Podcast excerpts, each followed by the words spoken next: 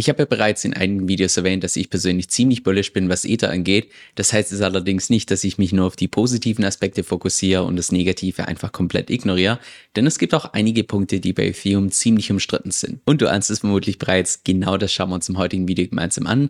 Fünf Aspekte, die an Ethereum umstritten sind und ganz zum Schluss teile ich mit dir auch meine eigene Prognose, wie ich persönlich davon ausgehe, dass es jetzt wahrscheinlich in Zukunft weitergeht.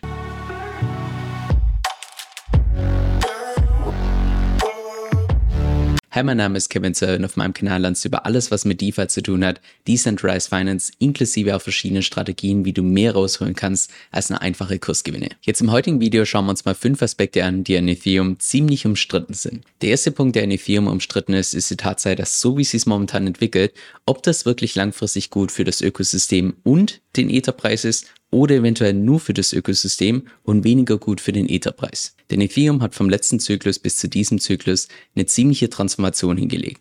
Denn ursprünglich galt Ethereum als eine Execution Chain, also im Wesentlichen eine Blockchain, wo man dann entsprechend Transaktionen drauf ausführen kann, die B2C gerichtet war, also Business to Customer, direkt an den Endverbraucher, direkt an den Nutzer, wie beispielsweise du und ich. Aktuell wird Ethereum dagegen eher als Settlement Layer bezeichnet, beziehungsweise auch vermarktet. Das heißt im Wesentlichen eine Blockchain, wo dann andere Layer 2 Chains, wie beispielsweise Arbitrum, Optimism, ihre Rollups, also im Wesentlichen diese gebündeten Transaktionen dann drauf speichern können, damit sie eben von der Sicherheit von Ethereum entsprechend profitieren können. Das heißt mittlerweile die Vermarktung eher als so eine Art B2B-Chain, Business to Business, nicht mehr direkt an den Endverbraucher, sondern direkt an andere Chains bzw. andere Businesses. Im letzten Zyklus lag auch noch der Fokus auf der Skalierung von Layer 1, also Ethereum selbst, als damals noch das Sharding geplant war von Layer 1, sodass die ganzen Transaktionsgebühren auf Layer 1 deutlich günstiger werden und dass so im Prinzip Ethereum zum Supercomputer für Dapps wird, also für dezentrale Applikationen.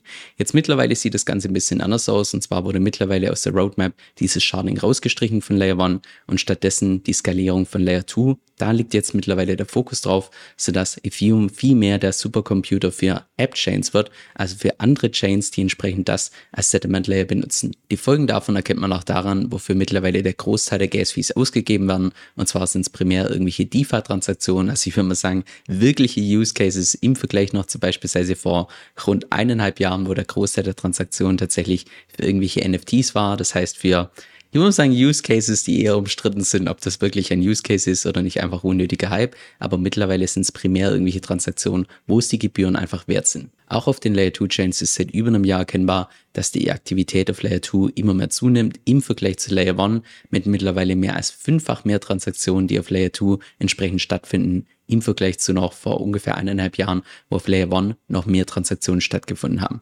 Und das hat natürlich, würde man sagen, einerseits positive, allerdings auch negative Konsequenzen. Positiv ist daran, dass Nutzer wie beispielsweise wir natürlich weniger Gebühren zahlen und eventuell dadurch sogar noch mehr Ether entsprechend weggelockt wird in irgendwelchen Smart Contracts. Allerdings auch negativ, dass in dem Moment, wo wir natürlich weniger Fees zahlen, dass dementsprechend auch der Burn geringer wird. Und bald soll ja auch auf Ethereum das Proto-Dank-Sharding kommen, EIP 4844, wodurch die ganzen Transaktionsgebühren von den ganzen Layer 2 Chains nochmal um den Faktor ungefähr 10 günstiger werden sollen, was natürlich wiederum für uns User absolut genial ist, für den Burn auf Ethereum wahrscheinlich eher weniger gut. Jetzt, dass diese Entwicklungen positiv für das Ökosystem sind, also Ethereum an sich, das ist relativ unumstritten. Ich glaube, da sind sich fast alle einig. Aber ob diese Entwicklungen tatsächlich auch positiv sind für den Etherpreis, also das Asset an sich, das ist momentan noch ziemlich umstritten. Denn jetzt der zweite Punkt, der in Ethereum umstritten ist, und zwar, ob es nicht so ein Stück weit schon Opfer von seinem eigenen Erfolg wurde. Und zwar, wenn du mal den typischen Geldfluss anschaust in einem Bullrun, dann lief es bisher historisch primär so, dass zunächst mal Bitcoin anzieht, das heißt Bitcoin führt den Bullrun, danach geht dann das Kapital immer mehr in Ethereum, danach in irgendwelche große Large Caps, also größere Altcoins, bis hin zu den kleineren Altcoins. Das heißt, im Zeitverlauf von einem Bullrun werden die Leute immer gieriger und geben dementsprechend auch immer mehr Risiken ein. Jetzt, wenn du das mit diesem Zyklus vergleichst, dann würde ich behaupten, dass diese zweite Phase bisher in diesem Zyklus zum Großteil ausgelassen wurde. Weil ja, wir haben gesehen, dass Bitcoin wiederum den Bullrun anführt, aber gleichzeitig, dass auch relativ viele große Altcoins, wie beispielsweise Solana, extrem performt haben im Vergleich zu hier Ethereum. Das heißt, da ist jetzt wiederum das, was umstritten ist, ob nicht Leute, die bewusst mehr Risiken eingehen wollen, ob die tatsächlich dann noch in Ethereum oder beziehungsweise in Ether investieren oder ob die nicht direkt hier ein bisschen tiefer gehen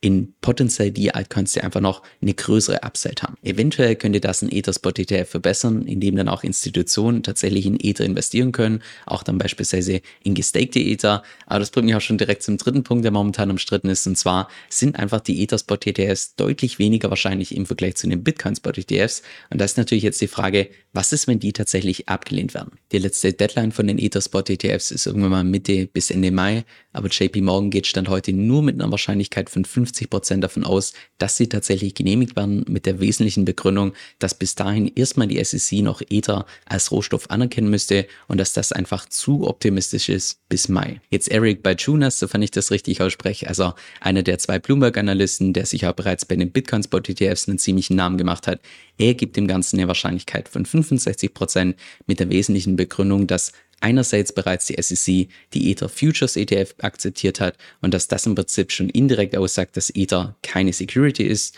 und auch gleichzeitig, dass BlackRock unter den Antragstellern ist. Sein primäres Kontraargument ist allerdings unser guter alter Gary Gensler, aka Mr. Burns, von der SEC. Raoul Paul gibt dem Ganzen dagegen eine Wahrscheinlichkeit von 75% mit der wesentlichen Begründung, dass einfach BlackRock ebenfalls mit dabei ist unter den Antragstellern und die einfach eine unglaublich hohe Erfolgsquote haben. Jetzt bei Ether ist aus meiner Sicht schon allein deshalb die Wahrscheinlichkeit geringer aufgrund der Tatsache, dass wir hier bei Ether nur in Anführungszeichen sieben Anträge haben im Vergleich zu bei Bitcoin, da waren es satte elf und bei Bitcoin war ja noch die Vorgeschichte, dass es da zuvor diesen Gerichtsprozess mit Grayscale gab, den Grayscale entsprechend gewonnen hat und so einen Gerichtsprozess gab es jetzt beispielsweise bei Ether im voraus nicht. Jetzt zum Vermarkten sind die Ether-ETFs und vor allem auch ETFs mit gestakten Ethern ziemlich genial, weil da hast du einerseits ein produktives Asset, was im Wesentlichen für die Leute vergleichbar ist wie beispielsweise eine Aktie, gleichzeitig noch die Rendite on top, was die Leute ebenfalls kennen von beispielsweise den Dividenden bei Aktien. Jetzt der vierte Punkt, der in Ether ebenfalls umstritten ist, ist die Tatsache, dass Ether vom vorletzten Zyklus zu diesem Zyklus nur ein Lower High gesetzt hat, so wie ich würde mal sagen, der Großteil der Altcoins auch.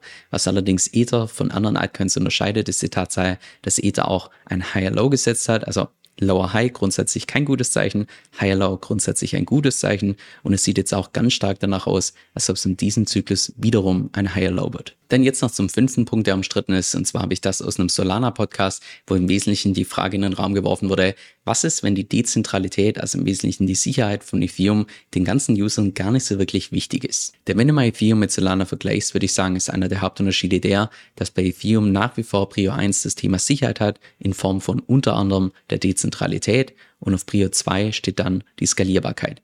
Jetzt bei Solana ist es umgekehrt, da hat Prio 1 Skalierbarkeit, das heißt schnelle, günstige Transaktionen und auf Prio 2, dort steht die Sicherheit. Jetzt, wenn du mal eine Umfrage machen würdest unter allen Krypto-Usern, wie wichtig sie das Thema Dezentralität einstufen, würden wahrscheinlich die allermeisten Leute direkt ankreuzen, dass es sehr wichtig ist. Aber dann in der Praxis, wenn es darum geht, sein eigenes Kapital zu investieren, würden wahrscheinlich die allermeisten Leute ohne mit der Wimper zu zucken trotzdem in irgendwelche komplett zentralisierten Projekte investieren. Aber gerade dazu habe ich erst vor kurzem dieses Zitat von Liquidity gelesen. Decentralization doesn't matter until it does.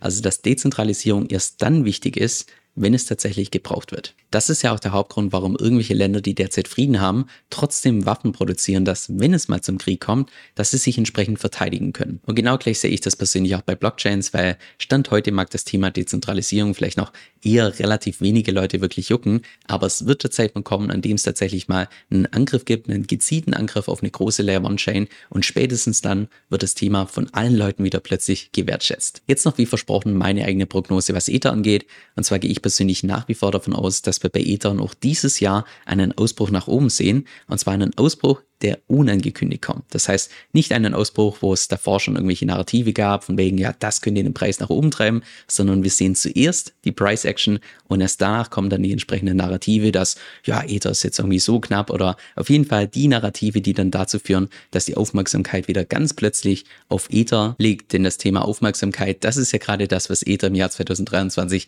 relativ wenig bekommen hat. Jetzt, was genau dann die Narrative sein werden, ich persönlich weiß es nicht. Es könnte das verknappte Angebot sein sein. Es könnte auch beispielsweise das Restaking sein oder die Layer 2 Chains oder Ether Spot ETFs. Aber ich bin mir sicher, sobald man Ether entsprechend diesen Move nach oben macht, da werden sich ganz automatisch verschiedene Narrative finden, die dann entsprechend zu viel Aufmerksamkeit führen. Hättest du mir vor fünf Jahren gesagt, dass man die Welt bereisen kann, dass man dort leben kann, wo andere Urlaub machen, dass man ein monatliches Einkommen verdienen kann, was manche sogar in einem kompletten Jahr verdienen, dann hätte ich dich vermutlich für absolut verrückt erklärt. Aber ja, mittlerweile ist das Ganze bei mir Realität und ich bin auch von den Erfahrungen her bei meinem Content-Business an einem Punkt, wo ich mir zu 100% sicher bin, dass wenn ich heute nochmal alles verlieren würde, dass ich innerhalb von 24 Monaten ein Online-Business aufbauen könnte, das über 100.000 Euro im Jahr einbringt. Und genau deshalb habe ich auch einen Schritt-für-Schritt Videokurs erstellt, wie du auch das gleiche erreichen kannst. Quasi den Kurs, den ich mir damals gewünscht hätte, als ich damals komplett nichts angestartet habe und alles auf die harte Tour landen durfte.